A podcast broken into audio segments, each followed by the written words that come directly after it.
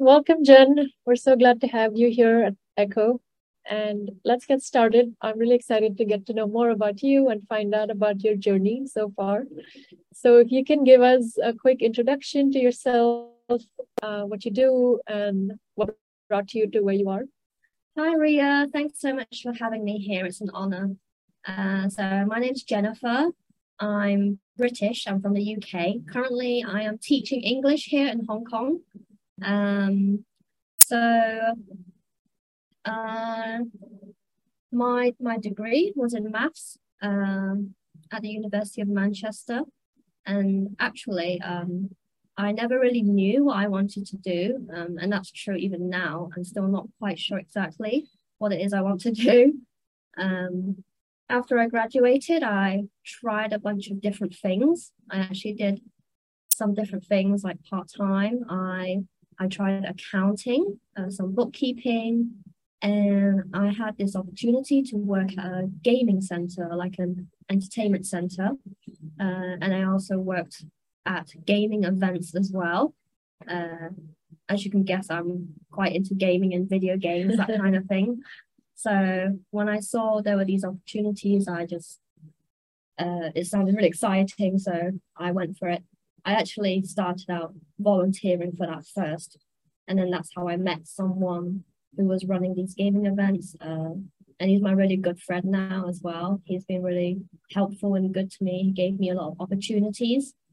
Um, and through working these events too. Uh, so there were there were family friendly events. There were all kinds of people coming to them, uh, young people, children, and I was exposed to a lot of uh, lots of different kind of people, different things, uh, working with different people, and that really built my confidence. That really built my confidence um, throughout my life. I've been quite shy and introverted, but uh, being able to get out there and work and face people, um, doing things I enjoy has really helped me build my confidence, especially having having someone who recognizes my skills really helped as well.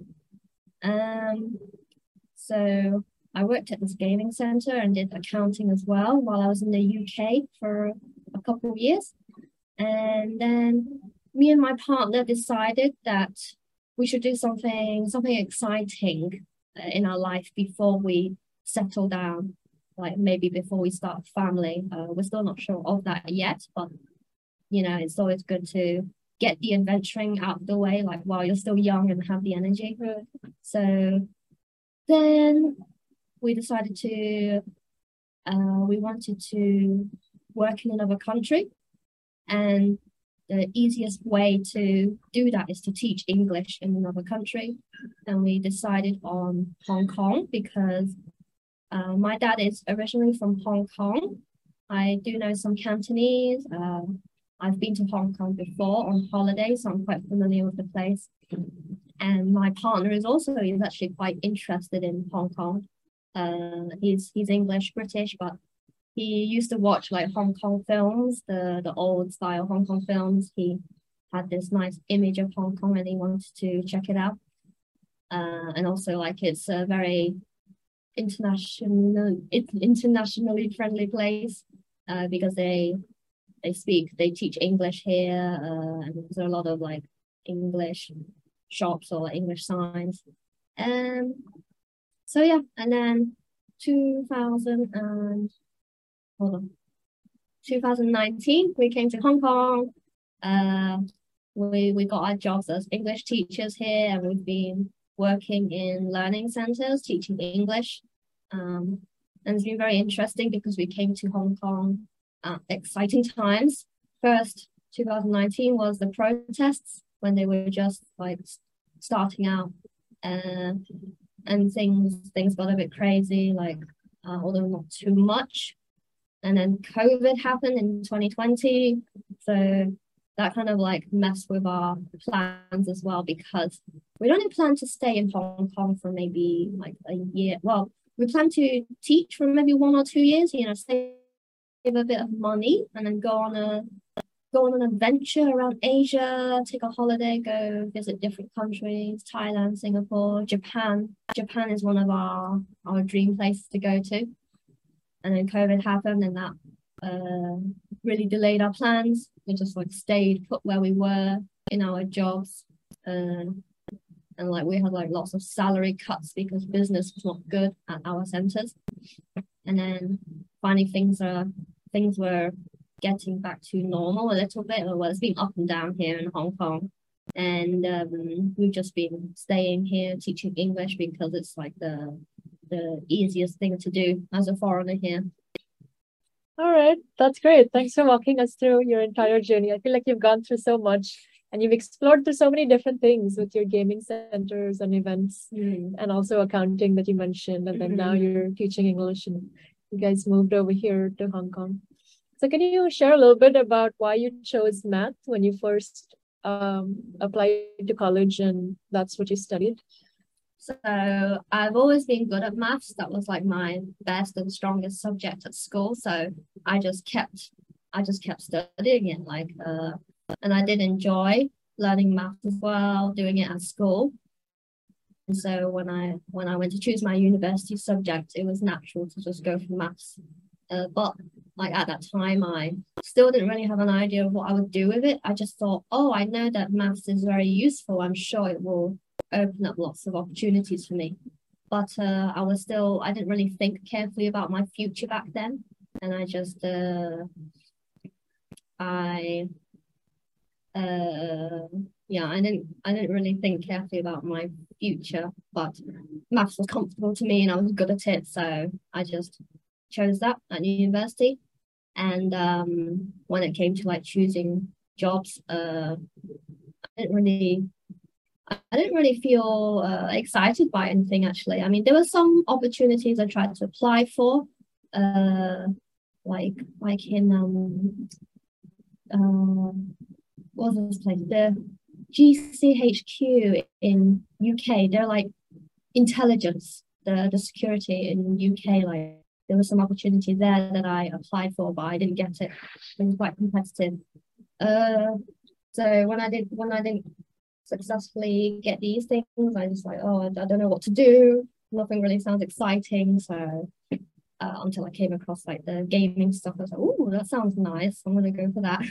Try it out.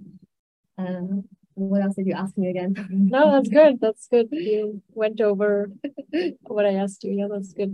So you mentioned that you wish you had spent more time on trying to figure out what you wanted to study, or you didn't really think about it back then and math was easy and seemed something that you were good at, so you went ahead with it.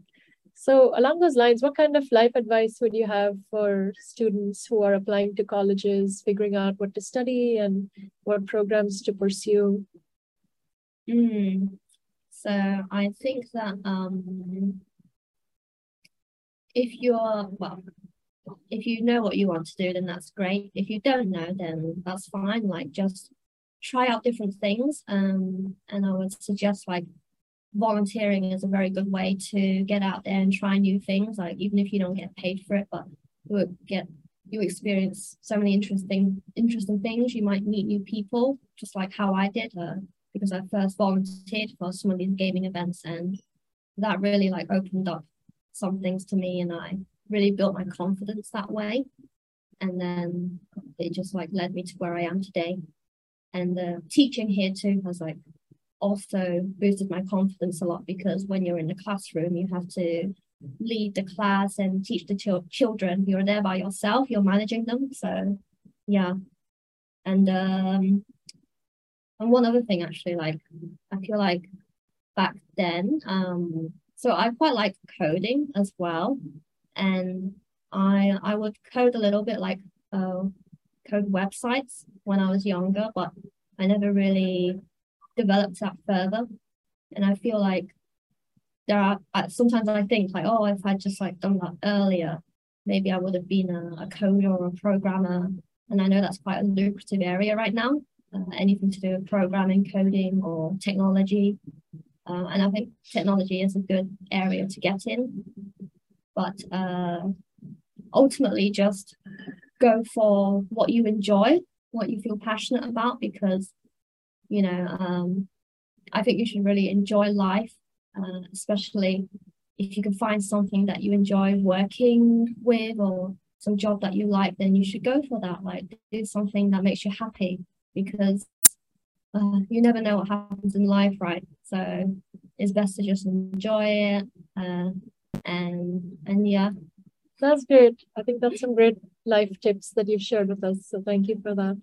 And taking a step back, how did you go about deciding which university to apply to and which university you finally um, start your educational career in? So for me, it was kind of simple because uh, I lived in Manchester in the UK and uh, I didn't want to move too far away from my family. So I picked the University of Manchester. Also, it would save a lot of money for me to just commute from home. Uh, and and yeah, and uh, University of Manchester Manchester is a decent university as well. It's very good, so I didn't think too hard about that. Right, that's great. That's good. And so it must have been a big change when you um, moved from accounting and then you moved into gaming events and then you came all the all the way here to Hong Kong and uh, you're teaching English here. So can you share like some of the challenges that you faced moving to a new country, moving to a new profession when you got here?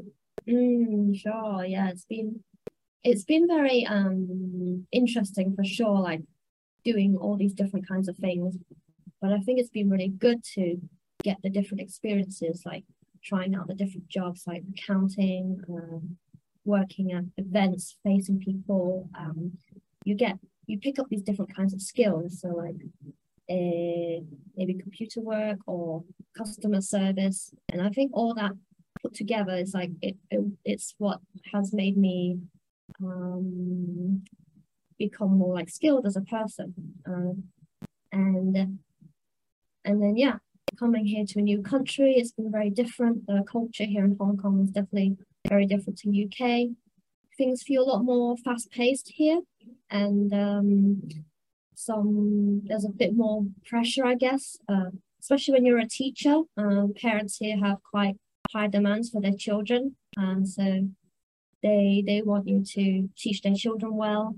Um, so there's a little bit of pressure, but not too much right now.